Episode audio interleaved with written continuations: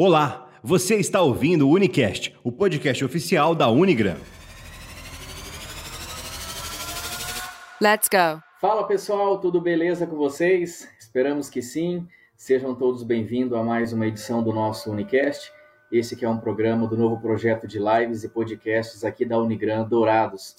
Como vocês sabem, é, o objetivo do Unicast é trazer temas importantes né, para a gente estar é, tá atualizando vocês, estar tá trazendo convidados profissionais para a gente conversar sobre o tema das mais diversas áreas.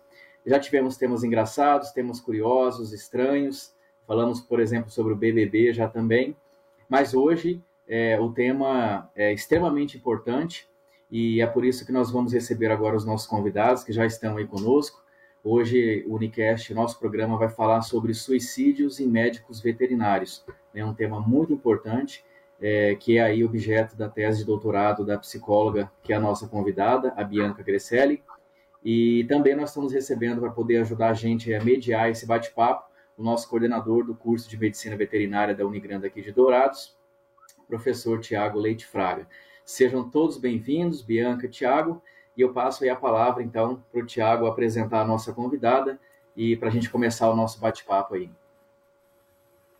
Gleiber, muitíssimo obrigado, obrigado aí pela apresentação. Eu quero agradecer imensamente a Bianca. Bianca, muitíssimo obrigado.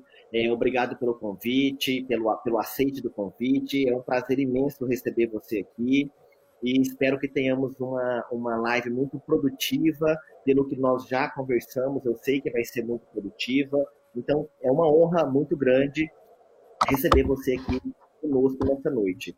E sinta-se em casa, viu? Pessoal, é, para quem não conhece, Bianca Grecelli, ela é psicóloga, mestre pela PUC de São Paulo e doutoranda também pela PUC de São Paulo.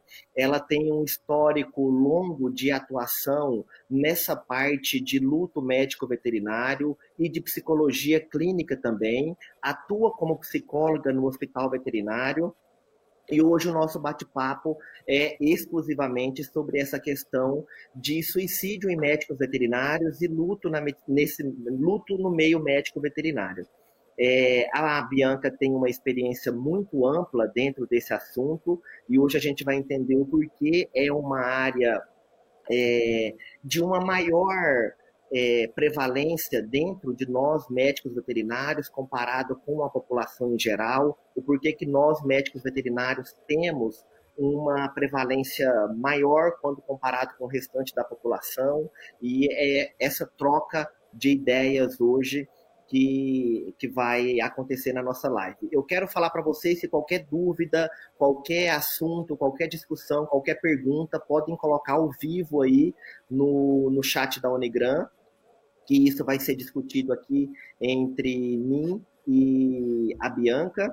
E, Bianca, é, eu gostaria que, antes de iniciarmos, você falasse um pouquinho, brevemente, da sua carreira, o que, que te levou a, a, pesquisar tanto médicos veterinários, o porquê nessa área da medicina veterinária, é, antes da gente iniciar a questão do suicídio mesmo.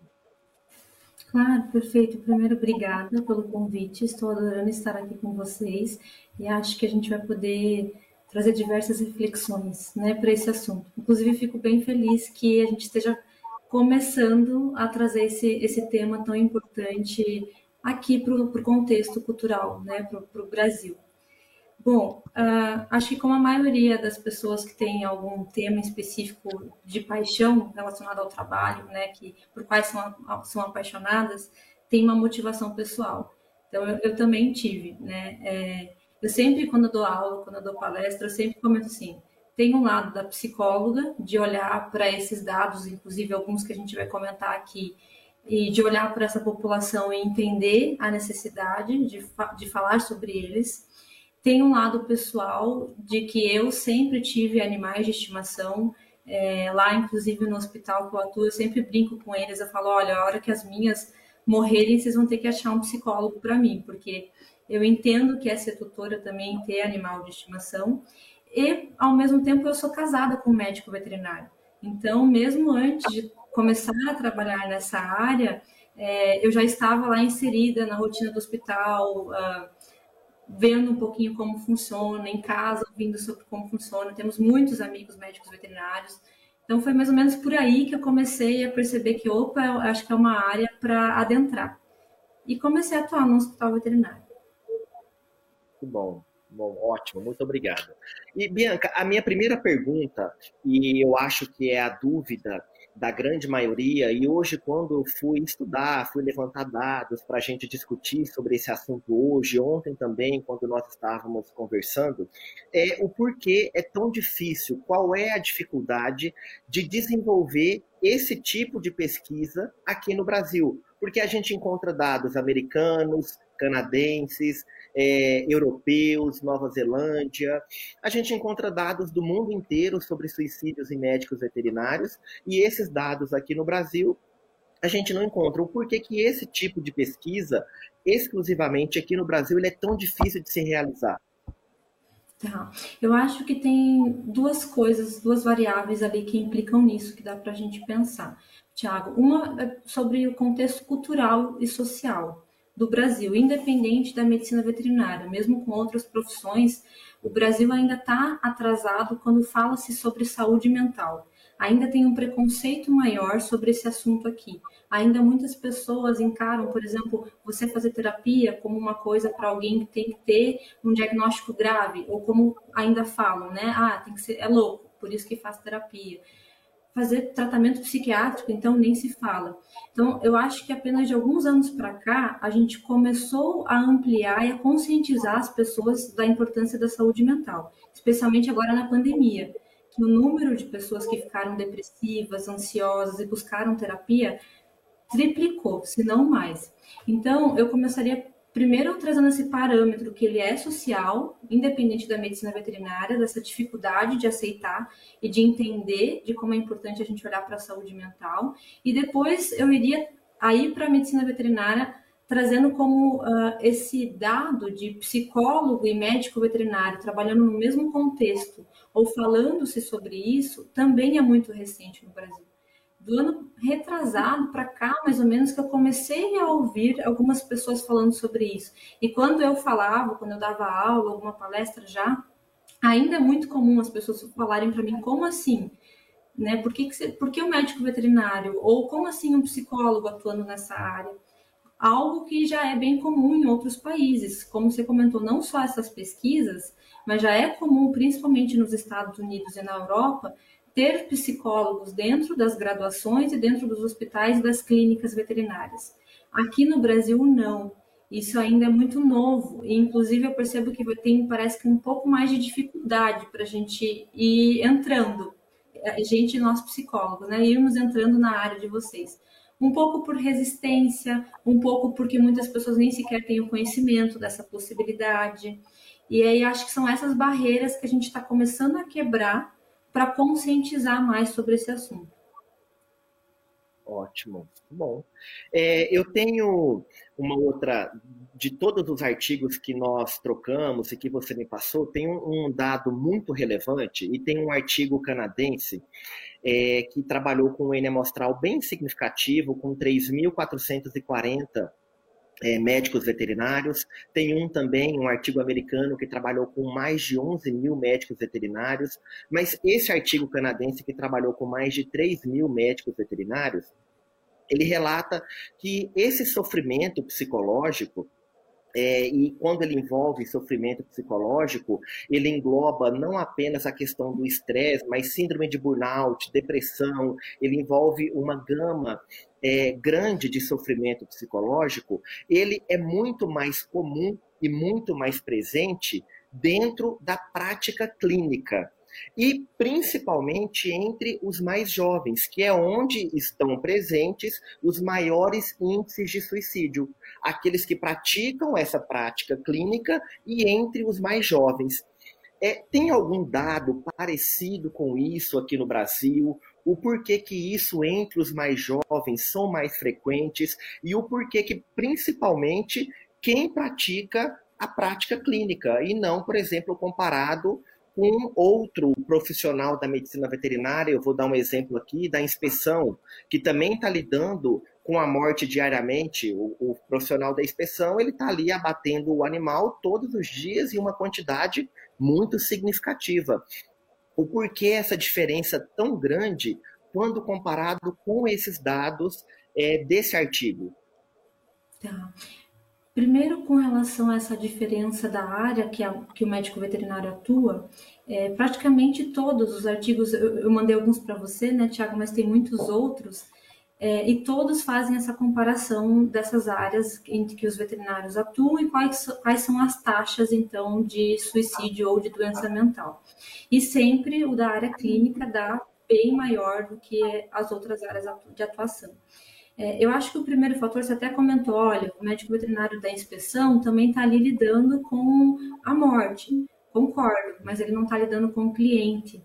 Inclusive, ele também não está lidando com um animal que culturalmente é considerado um animal de estimação. A, a, gente, algumas pessoas estão começando a defender isso, principalmente vegetarianos, né? De falar sobre o boi, sobre a galinha, enfim, outros animais que normalmente a gente come. Mas, no geral, a gente ainda tem essa cultura de considerar principalmente o cachorro e o gato como os nossos animais de estimação e achar o cúmulo, inclusive, quando a gente escuta em outras culturas que alguns, ah, algumas pessoas até comem né, esses animais e a gente não tem isso aqui. Então, eu acho que envolve esse aspecto do cliente, que o cliente traz toda essa carga projetiva emocional em cima do médico veterinário clínico, e também essa questão cultural da gente olhar para esses animais como integrantes da família, como parte da família, muitas vezes como se fosse um filho mesmo. E aí lidar com essa, essa sensação de fracasso, porque morreu, de derrota, daquele cliente ou aquele tutor vir inclusive, projetar isso para aquele médico veterinário, responsabilizar esse médico veterinário, que não é nada preparado para lidar com essas situações. Então, uh, trazendo de uma forma bem breve, é claro, Tiago, acho que só isso já explica bastante coisa para a gente entender essa diferença de taxa. Agora, quanto aos jovens, saiu um dado recente, inclusive, de que, independente da medicina veterinária, os jovens, no geral, de 18 a 24 anos, a segunda maior causa de morte é o suicídio. Então a gente já começa olhando nessa perspectiva, pensando sobre o jovem. Só que isso, esse dado ele não é muito divulgado, não é falado muito sobre isso, porque a gente tem uma cultura ainda onde o suicídio é visto como um tabu.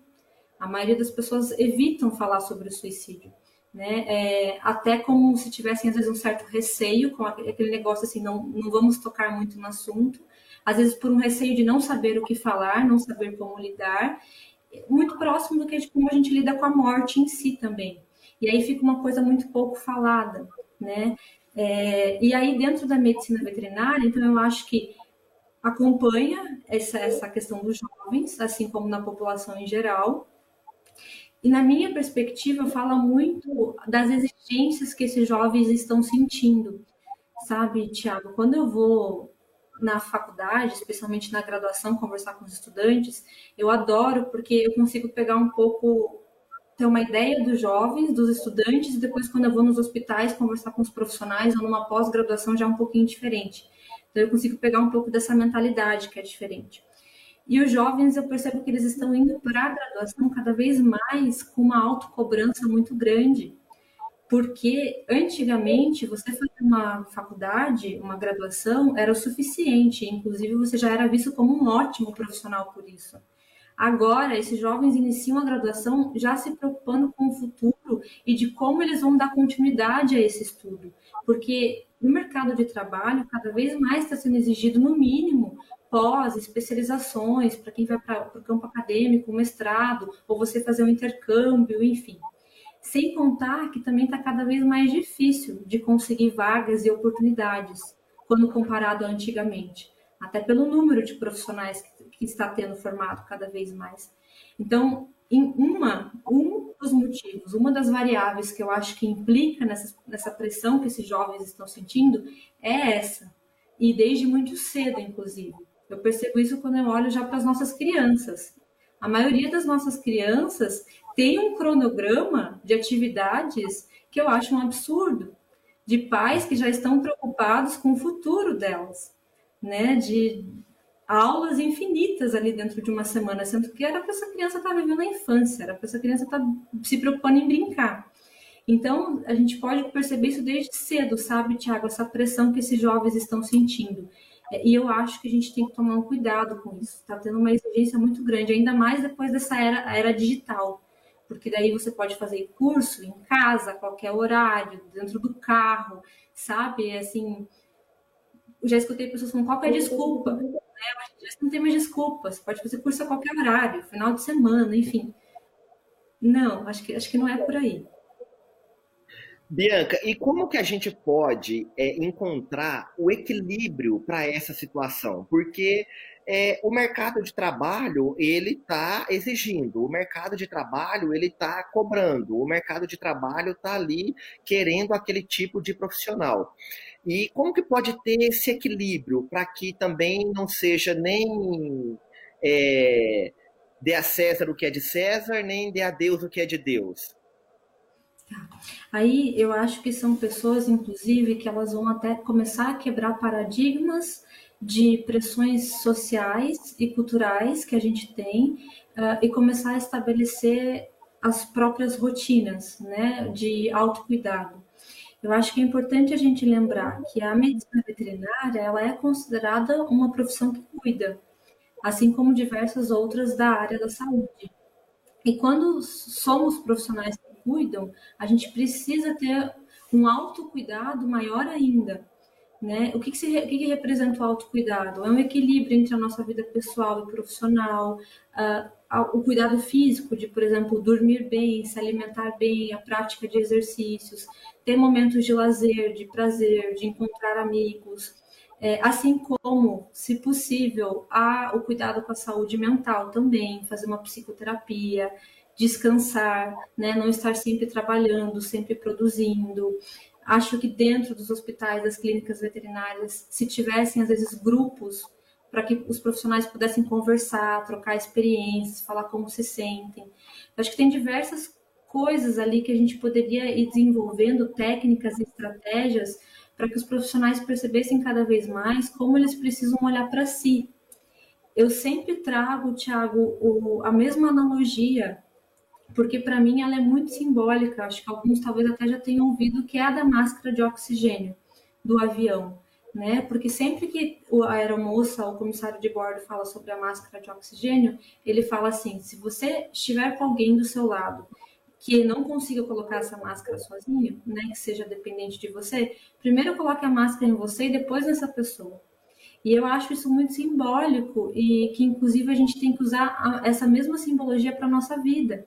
Então, antes de cuidar de alguém, a gente precisa primeiro cuidar de nós mesmos. Né? A gente precisa estar bem, a gente precisa estar bem de saúde, tanto física quanto mental, para que a gente possa, inclusive, oferecer um melhor cuidado, oferecer mais atenção, oferecer mais acolhimento para aquele cliente, para aquele tutor que está ali. Bianca, parece um, um, pensamento egoísta, mas eu penso exatamente assim, porque é, a gente não vai conseguir mudar o outro desde que o outro. A gente só consegue mudar o outro quando o outro quer. Então, se o outro não quiser, é impossível mudar. E quando você se muda, é, a sua sombra acaba espalhando exemplo, acaba, acaba espalhando alguma inspiração e você traz junto aquela situação ali. Então, quanto mais exemplo você conseguir é, dentro dessa situação, é claro que você consegue beneficiar muito mais pessoas ao seu redor. É, parece, é parece, justamente parece um pensamento egoísta isso, porque você não tem que cuidar do outro, você tem que se cuidar. Mas não é. Eu penso assim também.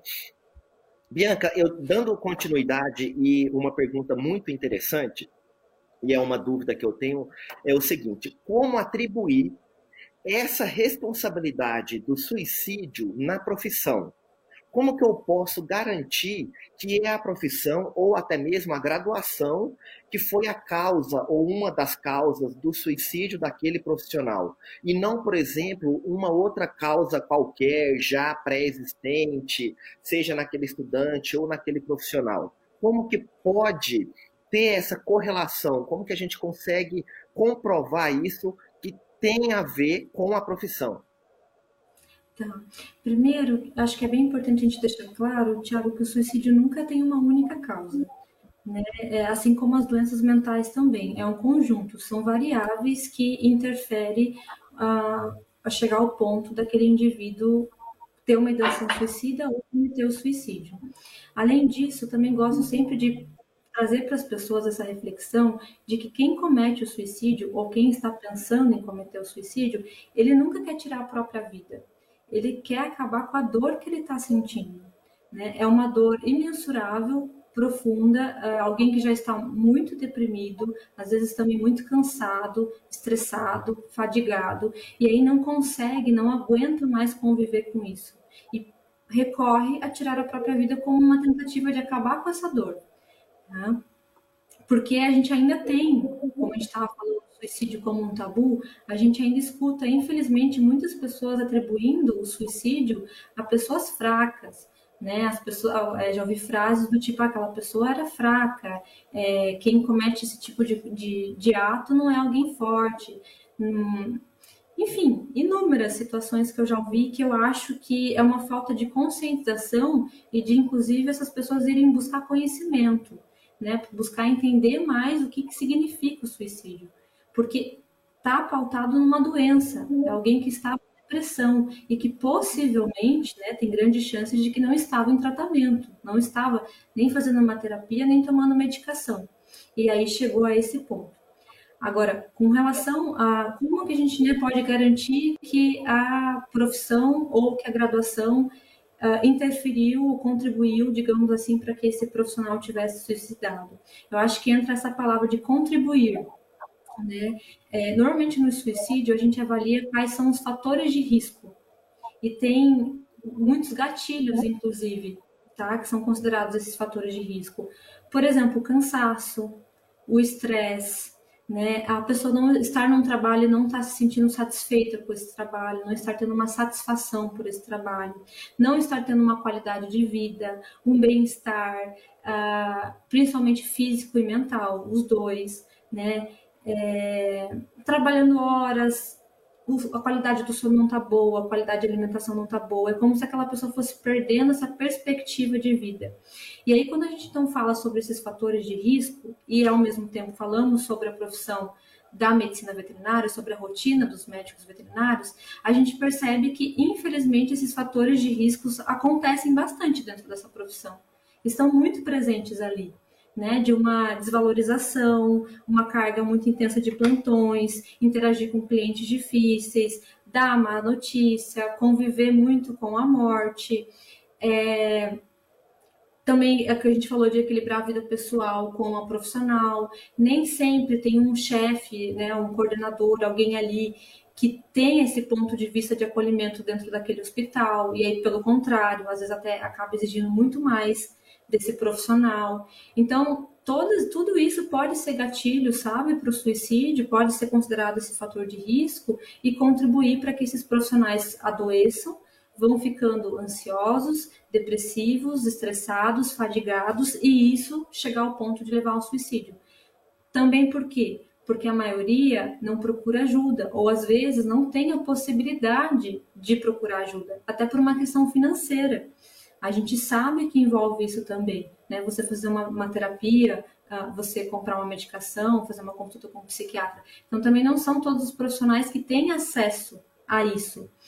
É, então, eu acho que essa, tudo isso assim pode ir contribuindo, e inclusive coisas que já vão sendo sentidas na graduação, né? Porque os estudantes têm uma carga ali de estudo pesada, aquilo que a gente estava falando já da alta exigência, né? Cultural de estarem cada vez mais atualizados e sendo os melhores, e ao mesmo tempo também eles já estão no campo prático. Muitos desses estudantes já são estagiários, estão já também uh, na, nessa rotina do hospital e da clínica veterinária, sentindo essa rotina.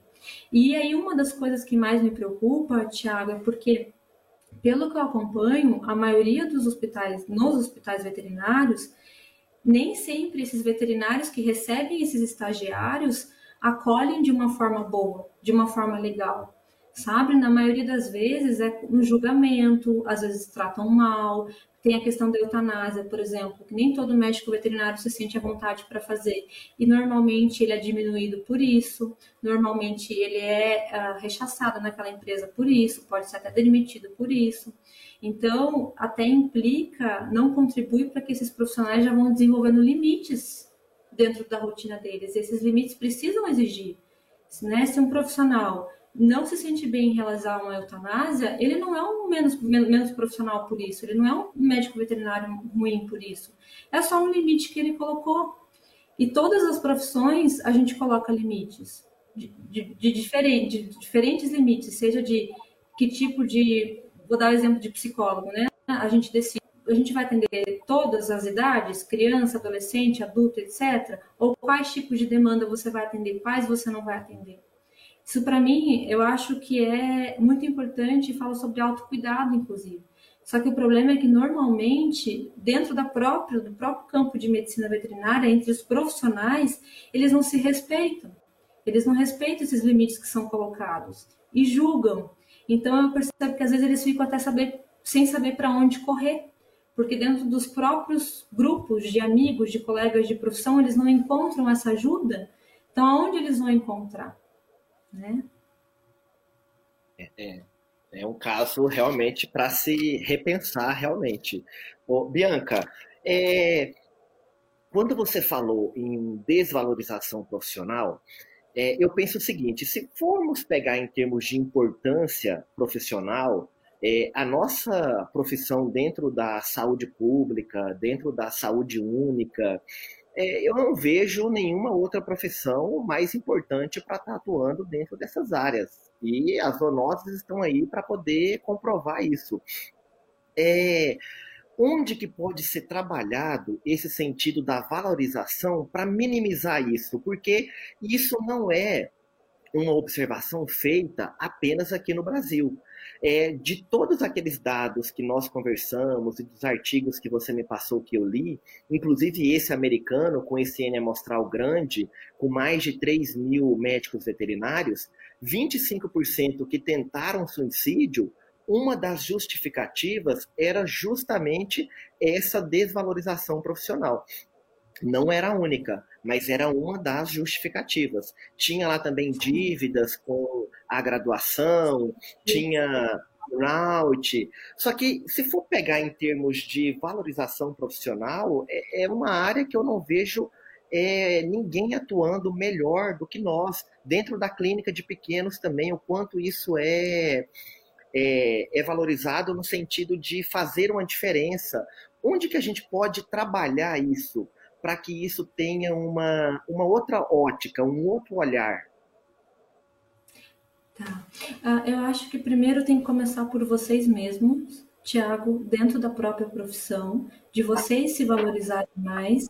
É, eu concordo com você que isso, até os estudos né, internacionais mostraram que lá também os profissionais se sentem desvalorizados. Mas ainda assim, se a gente for fazer uma comparação com o Brasil, inclusive é uma das hipóteses da minha pesquisa, é que aqui é pior ainda até como a gente estava conversando ali antes, né? É por uma questão também de número de profissionais, que aqui é muito maior do que nos outros países, assim como o número da, das universidades, das faculdades, né? O número, o número de cursos de medicina veterinária. Então, ah, eu acho que essa valorização, ela está falando tanto de sentido no sentido prático como no sentido emocional também. O prático fala sobre a parte financeira, né, sobre qual o salário que você, por, por, quanto vocês aceitam trabalhar, quanto que vocês aceitam, por exemplo, por um plantão, é, porque eu já vi muitos médicos veterinários falando que às vezes vocês aceitam plantões ou a, a trabalhar numa clínica e, e, ganhar uma micharia, muito pouco, né, que, que não vale aquele trabalho.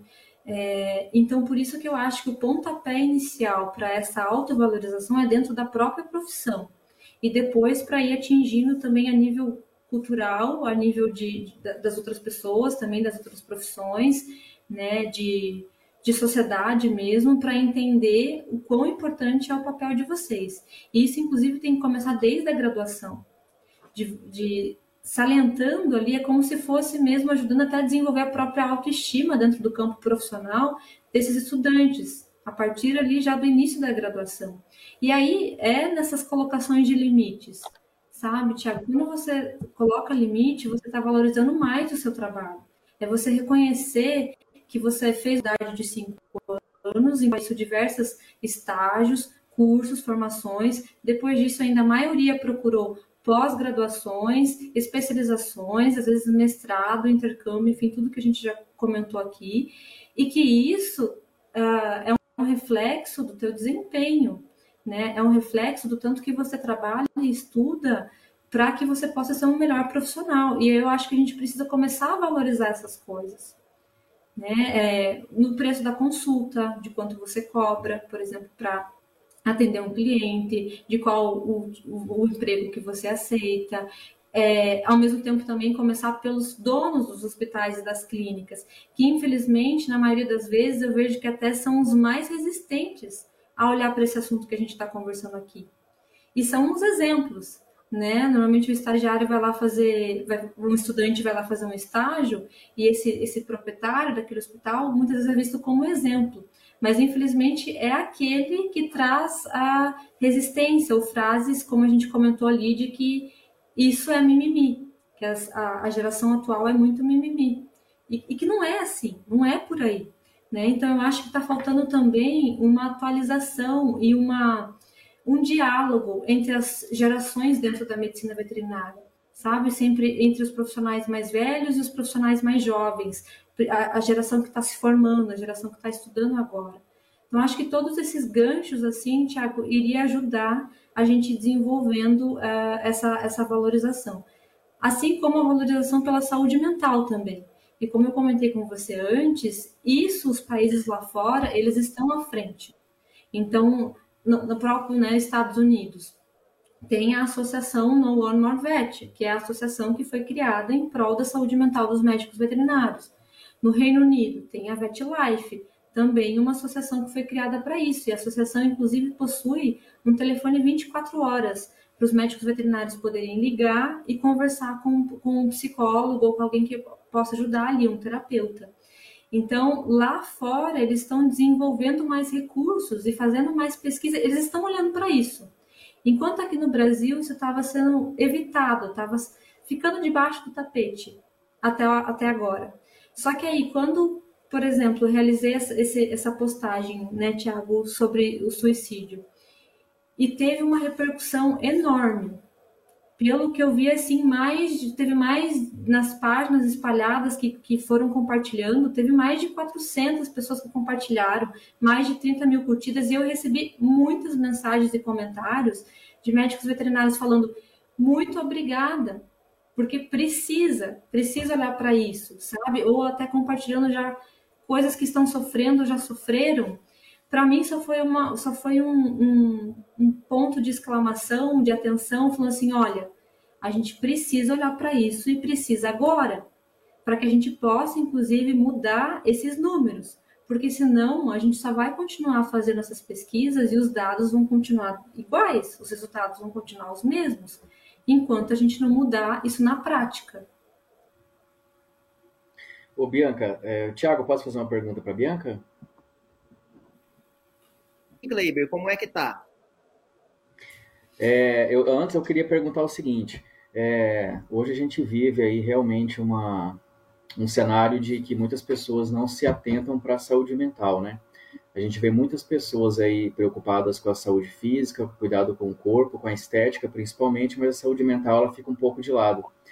É, o próprio retrato disso, se bem que é algo bom que a gente vê que demorou muito tempo, mas mostra um, certo avanço nessa preocupação, é a conquista agora em 2019 da inclusão do profissional né, na escola pública, que eu penso que é um avanço muito grande e que vai contribuir para que a saúde mental seja valorizada e cuidada desde de, de cedo, desde criança. Mas a minha dúvida é a seguinte: é, eu queria que você falasse para a gente é, como que você é, sugere, como que você vê é, o, a unidade de saúde, a clínica veterinária, o hospital veterinário, como que o, o, a empresa ela pode contribuir com a prevenção do suicídio, com a manutenção, né, a garantia da saúde mental dos seus colaboradores, que iniciativas ela podem ter? E também, é, eu dentro desse, dessa discussão, é, nós estamos focando hoje aqui na área da medicina veterinária, né, para esses profissionais. Mas eu estou acompanhando aqui a participação dos nossos espectadores aí no Instagram, tem várias, e até daqui a pouco eu vou pedir um espacinho para a gente ler um pouco.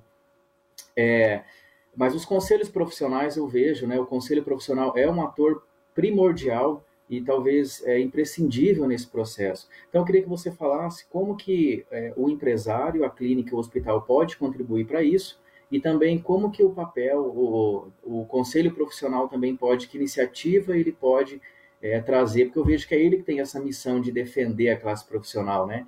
De, de mantê-la unida e de é, lutar pela valorização profissional. Como que você vê isso? Perfeito. Primeiro, com relação em específico aos hospitais e às clínicas veterinárias. É, eu acho que colocar psicólogos dentro desses estabelecimentos vai ser algo que tanto a equipe vai ganhar com isso quanto os clientes. Porque, dando um exemplo para vocês, principalmente de hospitais veterinários internacionais, né, lá fora. O que, que, o, que, que o psicólogo faz lá? Ele dá um suporte, um apoio, tanto para esses tutores que normalmente estão enlutados ou estão sofrendo, porque acabaram de receber um diagnóstico ruim né, do, do, do, seu animal de estimação, assim como também ele dá um suporte para aquela equipe. É, normalmente começa com um treinamento, então dá um treinamento para essa equipe sobre comunicação de más notícias, cuidados pais, sobre o processo de luto e sobre a saúde mental desses profissionais. São coisas que, inclusive, estudaram durante a sua graduação, né, principalmente aqui no Brasil. É, e aí, depois desse treinamento, esse profissional fica ali à disposição vezes o, o, médico veterinário não sabe muitas como abordar determinado cliente, como conversar com ele, às vezes já sabe que é um cliente que está um propício, então solicita aquele psicólogo estar junto na conversa, é, às vezes também na realização de uma eutanásia, para o psicólogo estar junto e conversar com esses tutores, com aquela família.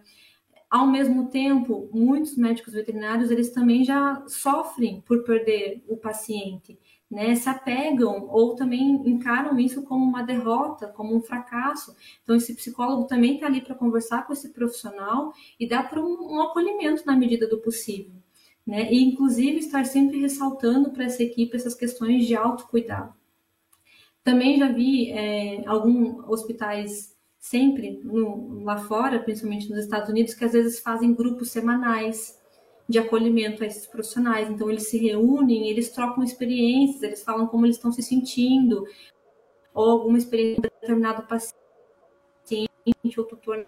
Então, todas essas coisas assim pode ir ajudando para que esses médicos veterinários se sintam acolhidos e olhados.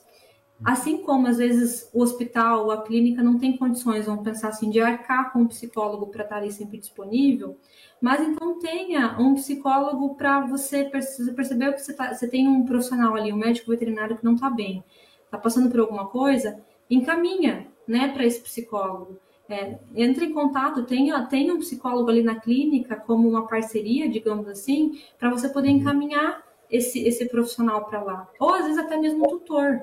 Às vezes também tem casos de que você pode falar para o tutor, olha, nós temos uma parceria com um psicólogo, está aqui o cartão, acho que seria interessante você conversar com ele ou com ela sobre esse processo de luto. Então, é claro que seria, é claro que seria, seria muito bom se, se, se oferecesse, né, se pagasse esse atendimento.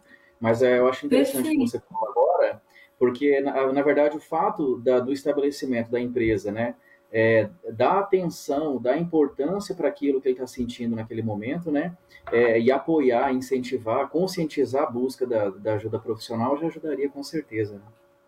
Ajudaria, e também eu sempre falo que eu vejo principalmente dentro, não só, mas dentro da classe veterinária, que é muito comum sempre estar tá pensando no ganho financeiro com as coisas que são investidas, né? Então, até por isso que você lançar um curso técnico sobre alguma especialidade ali, tem grande probabilidade de vender muito mais do que se, por exemplo, lançar um curso sobre a saúde mental desses profissionais. Porque a gente ainda também não tem essa conscientização de que você está investindo na saúde mental dos seus funcionários, você vai ganhar com isso. Você vai, aquele tutor, aquele cliente, ele vai sentir isso e tem mais chances, inclusive, dele voltar por ele ter sido acolhido, por esse profissional, inclusive, estar bem, estar podendo atender esse cliente melhor, com mais atenção, sabe? Sim. Às vezes até sentindo aquele prazer pela profissão, que isso normalmente é perdido quando o profissional está deprimido. Então, acho que a gente também tem que ir olhando por essa vertente, já que vão ter ganhos, não vão ter ganhos só no sentido de saúde mental, né? Porque normalmente as empresas procuram pensar qual que vai ser o, o ganho financeiro para a gente estar tá investindo nisso. Vão ter ganhos também. E isso está sendo comprovado cada vez mais. Até porque o número de, de atestados médicos vão ser reduzidos, presumo eu, né? Se for olhar só para esse aspecto. Sim, com certeza. Até porque, só para ressaltar rapidinho, a gente considera que o corpo e a mente eles estão interligados. Então, muitos dos quadros crônicos, inclusive, de dores, de crises, ah, de enxaqueca, dores no estômago, dores de cabeça, dores no corpo, enfim, isso está muito associado a estresse e a quadros mentais. E a gente Sim. precisa começar a entender isso.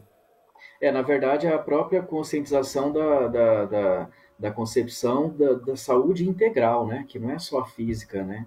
É, a mente, ela, ela influencia muito na saúde física, né? Tá ótimo. Então, eu estava trazendo só que eu acho que esses, essas instituições, no caso, principalmente os, o conselho, pode trazer esses eventos né, para abrir essa discussão para os profissionais e principalmente eventos acessíveis. Não são todos os profissionais que têm condições de pagar algumas palestras, de pagar alguns cursos, principalmente os estudantes, né, que ainda não estão trabalhando, que ainda não têm uma renda. Então, eu acho que os conselhos poderiam é, firmar parcerias com psicólogos, com profissionais da área da saúde, e aí estar sempre fazendo grandes eventos sobre isso, sobre essas áreas, né? O processo de luto, comunicação de más notícias, sobre a saúde mental. Acho que isso já seria um passo inicial, digamos assim, dentro das, das possibilidades que eles poderiam estar atuando para ajudar esses profissionais. Se, se eles se, se já não, não, não ignorassem esses dados, isso que está acontecendo, eu acho que já seria um grande avanço. Colocar em pauta, né? E essas discussões. Exato iniciar a discussão já, já é, é um avanço, né, Bianca, como você mesmo disse. É, o Gleiber, pelo, eu tenho mais algumas perguntas aqui, tem uns dados que eu quero passar também para o pessoal, mas eu acho que nós vamos ter que abrir perguntas, né? Tem bastante uhum. tem bastante gente também. É, alguns perfis aqui, o Paulo printou e mandou para mim.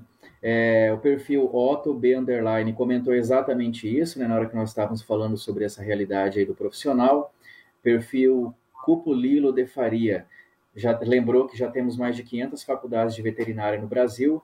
É, o perfil medvet.life disse o seguinte: vale lembrar que a tutores e tutores, é, por exemplo, aqueles que levam o animal já morrendo e querem que a gente faz milagres. Isso pesa muito Perfeito. se a pessoa não tiver um psicológico bom. É a responsabilidade, né, Bianca, que você disse que sobressai sobre o sobrecai o profissional, né? E se não Exato. estiver preparado psicologicamente para isso, é, é porque rapidamente, né, o, tanto os médicos veterinários quanto os profissionais da saúde, na, na, no campo da medicina humana também, durante a graduação, eles são ensinados a salvar vidas. Eles são ensinados a tratar e a curar os pacientes. Eles não são ensinados a lidar com a morte. Então, quando isso acontece, isso fica muito difícil. E no caso assim, onde os tutores também não cooperam, não fazem a parte deles e muitas vezes até numa dificuldade de comunicação, né, é, com, com o médico veterinário, acho que isso fica implica mais ainda nessa situação. Se, se, se, o médico veterinário não, não se preparar, né, e não tiver essa consciência de que é uma projeção e nada tem a ver com ele, para ele não se culpar, facilmente esses clientes vão, vão chegar e vão conseguir jogar essas projeções para esses Sim. profissionais e eles vão ficar se sentindo culpados. É aquilo que você disse, né? Você usou como referência a máscara de oxigênio, né? Coloca nele primeiro, depois coloca no outro. Se ele não tiver é, esse preparo, essa, essa capacitação, essa habilidade técnica e psicológica, ele não vai conseguir, né? Passar isso para frente. É, e também, só fazendo um gancho nisso que você disse, é, é um, uma realidade nossa do Brasil, a gente né, vê que muitas pessoas também ainda não têm condições é, de, de garantir um atendimento veterinário para o seu animal, né, vive ainda é, medicando por conta própria, com, com, com é, produtos naturais, enfim. E às vezes só lembra do profissional, só recorre a ele quando esse animal já está em situação né, é, de extrema gravidade. Então, isso também agrava todo esse cenário que nós estamos falando aqui. Né? Uhum, um plantão, né? ou então também aqueles, aqueles tutores que levam o cachorro para ser vacinado a uma hora da manhã, quando o médico veterinário está fazendo plantão. Como é. já, já escutei, vivenciei, presenciei algumas vezes.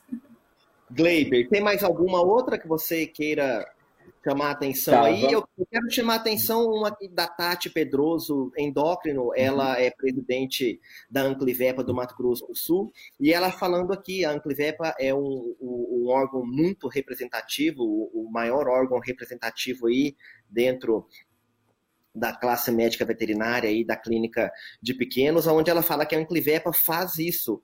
É, Mato Grosso do Sul fez eventos voltados para a saúde mental dos médicos veterinários. Então, um Sim, órgão muito importante. Inclusive, amanhã vou estar lá na Anclivepa de São Paulo, dando aula numa pós-graduação deles, exatamente sobre, sobre esses temas que a gente está conversando aqui. E em breve eles também estão lançando uma pós-graduação sobre psicologia e relação homem-animal. Estão já, já caminhando para essas atualizações. Que bom, que bom. Essa só tinha, só tinha uma pergunta aqui, eu não lembro de quem era o perfil, porque eu li na, antes de cair a conexão.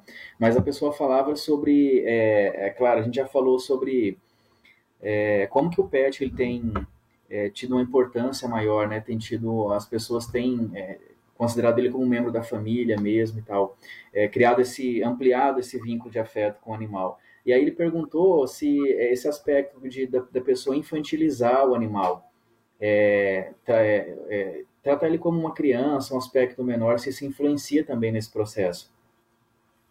Com ah, certeza.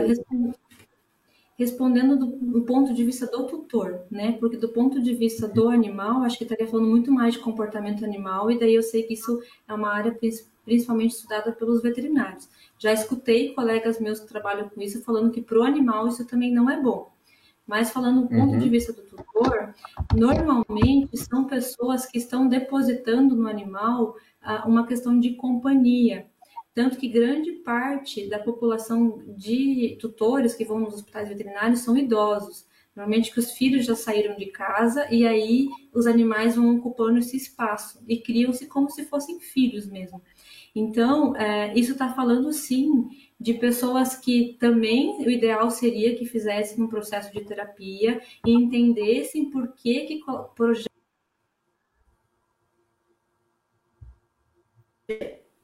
por que, que eles fazem isso? Até porque depois, quando passar por um processo de luto, vai ser muito mais difícil, vai ser muito mais delicado.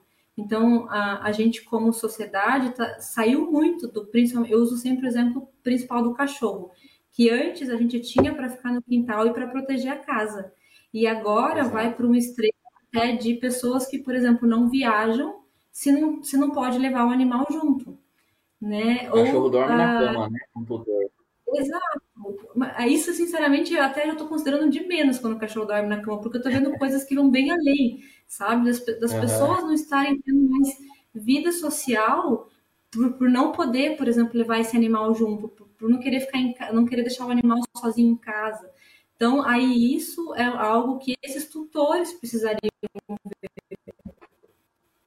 Uhum.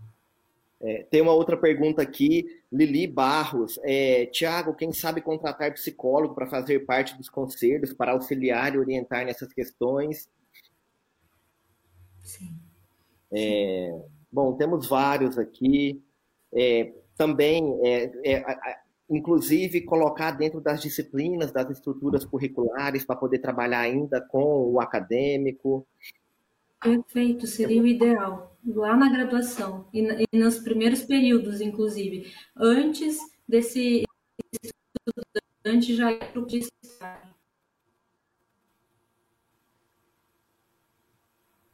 Bianca, sua internet volta um pouquinho a sua fala que sua internet não ela falhou. Antes do que? Antes do estudante o quê? Irem para o campo de estágio, né? Antes desses estudantes já irem para a prática, seria inclusive ideal eles terem essa, essas disciplinas. Ótimo. Deixa eu só ver se tem ah, mais alguma aí, Gleiber.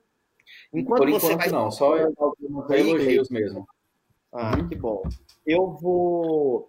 Eu tenho mais uma aqui, é, na verdade, mais um dado para a gente tentar finalizar essa nossa discussão, que já está chegando no fim também, Bianca, porque de todos os dados que eu vi, é, e em comparação com o que foi discutido tudo hoje, levando em consideração toda essa parte da desvalorização profissional, alguns dados é, me chamaram a atenção, porque se a gente for comparar em termos de quantidade de profissionais, é, o Brasil ele está ali não só quantidade de profissionais, mas também quantidade de escolas de medicina veterinária. O Brasil ele está ali muito distante do segundo e terceiro colocado. Então, para pegar, pra, só para passar um dado atual para todo mundo que está em casa agora, e isso é um dado de hoje à tarde que eu pesquisei, é, de escolas de medicina veterinária hoje no Brasil, de acordo com o portal do EMEC lá, nós temos hoje 384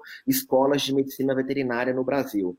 E nos Estados Unidos, que tem aí 100 milhões de habitantes a mais que nós, só para vocês terem uma ideia da proporção, Estados Unidos tem 33 colégios de medicina veterinária. Então, hoje o Brasil tem 152 mil profissionais ativos. No Mato Grosso do Sul, 5.100 profissionais. Então, isso eu acho que realmente está diretamente relacionado com essa questão da desvalorização, porque é uma quantidade realmente exagerada de profissionais que saem para o mercado de trabalho, de escolas de medicina veterinária.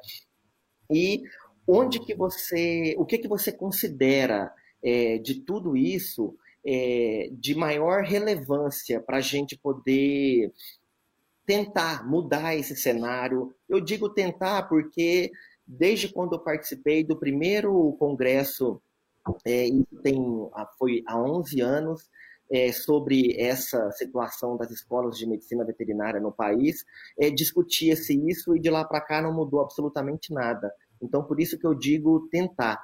É, o que, que você considera, já que não tem como mudar essa realidade, Bianca, mas o que pode ser feito dentro da academia é para que isso seja diferente, para que a gente pegue ainda o embrião e não o profissional, para que a gente pegue o acadêmico. O que, que você pode dar uhum. de dicas, de sugestões? Tá. Primeiro que, por mais que assuste esses dados com relação a essas universidades de medicina veterinária, mas não é só da medicina veterinária. Se a gente pegar de psicologia, até mesmo de medicina, de outros cursos, e comparar com outros países, a maioria aqui no Brasil sempre tem mais. Né? Então, isso também está falando de um dado cultural, dessa representação que aqui no Brasil a questão de graduação ela virou muito comércio.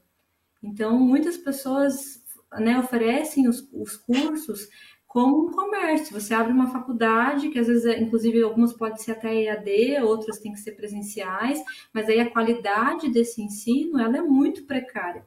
Então, eu já acho errado isso, já acho que deveria ter uma fiscalização, isso falando em todos os cursos, não só na medicina veterinária, mas deveria ter uma exigência bem maior com relação às faculdades, às universidades, para que elas ofereçam cursos né? Inclusive muitos que são, por exemplo, oferecidos em AD. Eu não acho que, que cabe. Eu não acho que, que isso está formando bons profissionais para quando, quando eles saírem desse campo.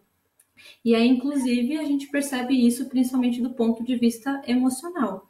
É, e aí, o que, que pode ser feito, então, uh, já que já temos né, esse número de universidades, a gente volta para esse tópico, Tiago, de inserir essas disciplinas onde psicólogos lecionem esses temas é, e tentem preparar melhor esses profissionais para que eles saiam pelo menos um pouco mais conscientes a respeito da saúde mental é, e do que eles vão enfrentar, do que vai vir ali pela frente. Porque, especialmente no, na medicina veterinária, ainda muitas pessoas buscam esse, esse, esse curso pensando no, na empatia, no cuidado, na paixão que eles têm pelos animais.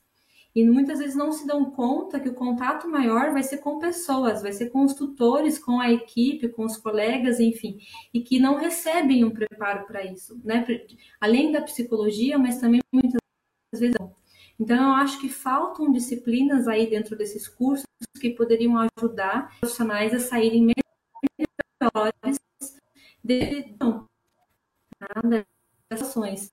Uh, assim como mentalidade, que vai muito além da medicina veterinária, mas é uma, uma mentalidade que a gente pode ampliar assim, de, de contexto mundial, inclusive, acerca do que a gente tem do trabalho. A gente vê o trabalho como se o trabalho nos definisse. Que o trabalho ele é só mais um papel na nossa vida. E aí, lá fora também, em muitos países, cada vez mais está se comprovando em como uh, seria o ideal que a gente diminuísse a nossa carga horária de trabalho, porque ninguém rende tantas horas seguidas assim. Uh, de como, inclusive, seria mais produtivo essas pessoas trabalharem menos. As empresas estão percebendo isso. Criar ambientes de prazer dentro das próprias empresas. Então, às vezes, você tem uma cama, um sofá, um sofá para descansar. É, já vi até uma mesa de ping-pong para o pessoal br brincar, jogar um pouco ali. São todas coisas que, especialmente no campo da neurologia, isso está sendo cada vez mais comprovado que isso é bom para o nosso cérebro e para a produtividade. Então, eu acho que são coisas que a gente pode ir já pensando para o campo da medicina veterinária também, que não é exigindo muitas horas de plantões que esses profissionais vão trabalhar, trabalhar e, e vai ser bom. Eu acho que chegou num, numa era em que a gente está na hora de sair da questão de quantidade. A era do o, o capitalismo fez muito isso com a gente, da gente pensar só na quantidade. De novo, a gente está que não é de fato no acolhimento, na empatia, Bianca, só para fazer um gancho nessa sua fala é, e também no que o Tiago falou, é por isso que é importante quando o, o, a pessoa ela vai buscar uma formação profissional, ela se atende também para a qualidade dessa formação, né?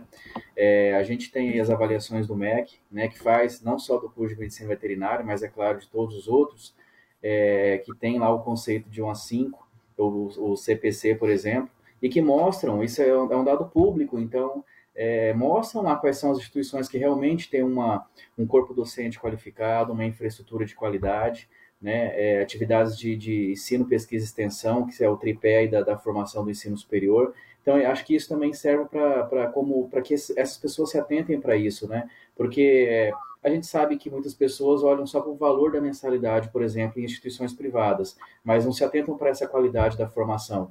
Então, vão fazer isso em busca só atrás do diploma, do papel e, infelizmente, quando chegam na realidade profissional, é, passam por esse tipo de problemas, né?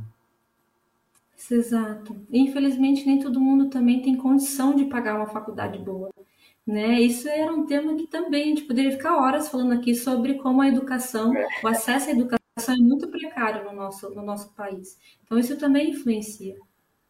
O, o Bianca, é, só aquela pergunta é, Gleiber, sobre a infantilização e, ou a humanização uhum. é, dos pets, a pergunta, na verdade, é da Jaqueline Torres e ela, a dúvida dela é o seguinte: se isso pode ser um fator estressor é, para é, por parte dos tutores, essa infantilização e essa humanização dos pets. Um fator estressor para os tutores ou para os médicos veterinários? Para os médicos veterinários. É. Ela repetiu aqui a pergunta. Não, com certeza sim. Até porque uh, quanto mais o laço afetivo esse tutor tiver com esse animal, e normalmente a infantilização ela está muito ligada a isso, a esse laço afetivo, porque a infantilização está muito uh, relacionada a tratar como um filho, na maioria das vezes a gente vê. Né? É, então significa que tem um, um laço ali emocional que foi desenvolvido muito próximo e de uma carga projetiva, inclusive, para com esse animal muito grande. É, e aí, quanto mais tiver essa relação, mais chances tem desse tutor chegar no médico veterinário e cobrar muito mais, é, e sofrer muito mais, inclusive num, num processo de luto, em, em, às vezes até ser crítico, uh, ser grosseiro com esse médico veterinário também, que a gente sabe que muitas vezes isso acontece. Né? Então, isso está estritamente ligado. É, é, muito diferente de, às vezes, um tutor que tem ainda o animal, como a gente comentou, o cachorro, como aquele que fica só lá fora cuidando da casa. Com certeza vai ser muito diferente do que daquele que o animal faz parte da convivência. E ainda mais se envolver a família. Porque eu também sempre falo isso para os médicos veterinários, sabe? Lembre-se que às vezes uma pessoa foi levar esse animal para você consultar, mas uma família ficou em casa. E, e normalmente, muitas vezes, até crianças. Então, é, uh, é importante ter a tudo isso, sabe? Que infelizmente, normalmente não são ensinados os, os médicos veterinários a, a se aterem. É, tem mais algum. Posso ler mais alguns comentários aqui, Thiago? Pode. Na minha verdade, a verdade, ah. a preocupação aqui é com vocês, mas eu acho que tem alguns para considerar aqui. Certo. É, DH Freire colocou: ó, realmente seria o ideal. Estagiários e residentes têm chegado cada ano com menos estabilidade emocional para lidar com esse mercado da, da clínica, que também piora a pressão psicológica a cada ano. É, Tati Pedroso, ponto endócrino, colocou: para alguns médicos veterinários, considero que sim, estava afirmando sobre o que você falou agora há pouco.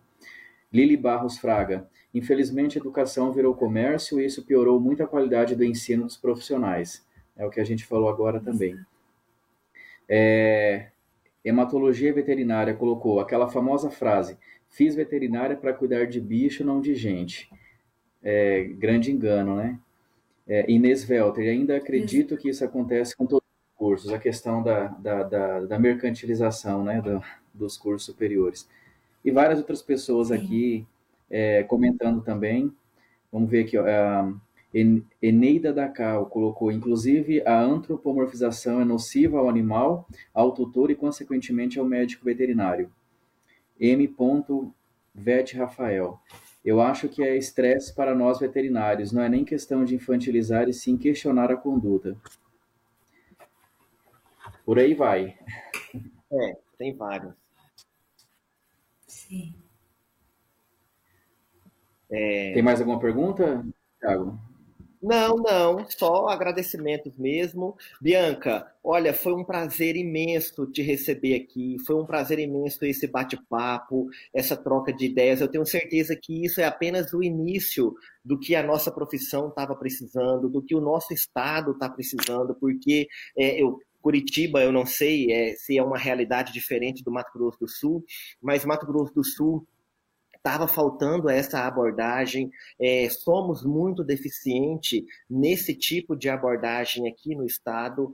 Então, eu acho que isso é o pontapé e a chave realmente para a conscientização de que isso tem que ser abordado dentro das academias, tem que ser abordado dentro das clínicas e quem sabe aí até dentro dos conselhos futuramente, vendo onde que isso pode ser é, feito, cada um dentro do seu papel, cada um dentro do que pode oferecer, dentro das suas possibilidades, para minimizar essa triste realidade de nós, médicos veterinários. Muito obrigado por sua gentileza, muito obrigado por sua pronta atenção comigo. É, não, no, muitos pensavam que nós nos conhecíamos e nós não não nos conhecemos. E você de Curitiba, eu de Dourados, e muitíssimo obrigado mesmo. É, o que você precisar de nós, estamos sempre à disposição. E deixo agora para você finalizar e só agradecer. Muito obrigado. Imagina, eu que agradeço, Tiago. Eu fiquei super feliz porque eu realmente quero poder estar tá levando para o máximo uh, possível de médicos veterinários esse tipo de, de conhecimento, esse tipo de tema. É, eu acho que é vital a gente desenvolver uma cultura que reconheça de forma explícita os riscos para o bem-estar físico e mental dos médicos veterinários. E a partir disso, a gente começar a desenvolver e abordar técnicas e estratégias para mudar essa realidade. Né? É possível, é claro que não é de um dia para o outro, as coisas, essas grandes mudanças nunca são de um dia para o outro, a gente vai construindo e caminhando para isso, mas eu acho que é muito possível sim e alcançável. Daqui a algum tempo, daqui a alguns anos, a gente já ter evoluído nisso é, e ter desenvolvido e preparado, inclusive para os próximos profissionais, para as próximas gerações, um campo mais saudável um campo mais leve, né, uma, uma perspectiva, inclusive, mais sem preconceito, sem julgamento, mais aberto para a gente poder conversar, inclusive, sobre as dificuldades e sobre as reflexões de cada um. Então, em breve, com certeza, eu vou procurar, procurar todo mundo, porque uh, em breve eu vou começar a coletar os dados da minha pesquisa e aí eu vou precisar do máximo de médicos veterinários e estudantes de medicina veterinária possíveis para enriquecer bastante o meu estudo, porque quanto maior o meu N, né, maior também vai ser a, a, a riqueza e a, a, a, minha pesquisa. Então, vou recorrer em breve, sim, pedindo aí uma, uma ajudinha de todo mundo. Contem conosco, contem comigo, que o que eu puder vou te ajudar, sim, com toda certeza. E muito obrigado à equipe de suporte aí da Unigran, Gleiber e Paulo, que está aí nos bastidores. Muito obrigado, viu? Estamos à disposição. Qualquer é, coisa, inclusive, inclusive já, já reservou a, na programação da semana acadêmica de vocês a palestra dela, Tiago? Já, pode, já pode deixar espaço aí. Vamos só esperar vacinar, porque o próximo é presencial. Se Deus quiser. Legal. Vacina já. Ótimo. Olha, é, para nós, o Unicast foi um desafio, né? Fazer esse, esse primeiro de forma remota. Quem acompanha os nossos Unicasts aí, às terças e quintas, sabe que a gente tem um estúdio, tem toda uma estrutura lá na Unigram, mas devido à realidade aí, o nosso cenário pandêmico, hoje nós fizemos de, de forma remota e também eu acho que isso até é, nos ajuda a aprender mais, a melhorar cada vez mais. E tanto que nós temos uma convidada hoje, lá de, diretamente de Curitiba para cá, né? Enriquecendo o nosso debate.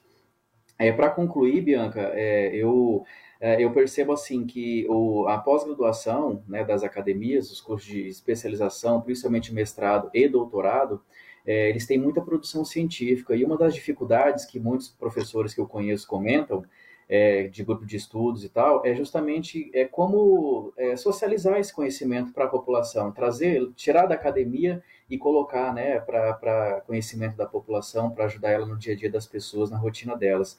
E acho que esse é um dos objetivos do nosso Unicast, por isso que é, a gente fica muito feliz de ter é, compartilhado um pouco dessa, dessa sua pesquisa, da sua tese, e com certeza esperamos ter contribuído aí com cada um que está ouvindo nós agora, lembrando que nós estamos ao vivo no Instagram, e também é, nós vamos disponibilizar depois no YouTube e também no Facebook para quem quiser assistir e compartilhar com as pessoas. Tá certo? Tiago, muito obrigado né, por ter trazido essa temática, por ter proposto essa, esse programa para nós. Bianca, muito obrigado também pela sua participação. Estamos à disposição aqui em Dourados. Conte com a gente. E também a todos vocês que acompanharam o nosso Unicast de hoje, com esse tema de extrema importância, né? É igual nossos convidados falaram que por muitas vezes é negligenciado, não só na, na profissão do médico veterinário, mas também em várias outras. É, eu acho que esse, esse trabalho que a essa pesquisa que a Bianca faz é extremamente importante porque ela desperta é, come, está começando com o médico veterinário, mas é, acho que isso também é a faísca que faltava para que outros outros profissionais, né, outras profissões, outros conselhos também começam a, a, a colocar essa discussão em pauta, para que a gente tenha sempre é, a, as profissões fortalecidas, unidas e, e, conseguindo cada vez mais desempenhar o seu papel com qualidade e também garantindo a saúde mental para todos os profissionais. Não é isso? Isso mesmo. Exato. Então tá, Paulo, muito obrigado. Paulo que ficou aí com a gente ajudando na parte técnica. Obrigado a todos vocês. E nós vamos ficar um tempinho sem Unicast, né? Por questões aí de, de, de, provas, de exames, de subs. Também vão ter as férias no mês que vem. Mas o Unicast volta é, no mês de agosto e a gente conta com vocês aí para participar. Está sempre com a gente, sugerindo temas. E lembrando que esse Unicast é de vocês. Tá certo? Muito obrigado. Bianca, no período de coleta de dados, contem com a gente, viu? Conte comigo. Pode deixar. Vou sim. Quem né, quiser também, às vezes, está acompanhando um pouco sobre o assunto, é só me seguir lá no Instagram. De vez em quando eu, eu posto coisas sobre o tema. Qual que é o seu Instagram? Vamos falar aí para o pessoal que está assistindo, Bianca. É psicóloga Bianca Gresselli. Ok. Então é isso. Muito obrigado mais uma vez. Obrigado. Esperamos no, Esperamos obrigada, vocês no próximo Unicast. Boa noite, pessoal. Muito obrigada. Obrigado. Um abraço, um abraço, Bianca. Tchau, Gleiber. Muito obrigado. Tchau, pessoal. Muito obrigado. obrigado.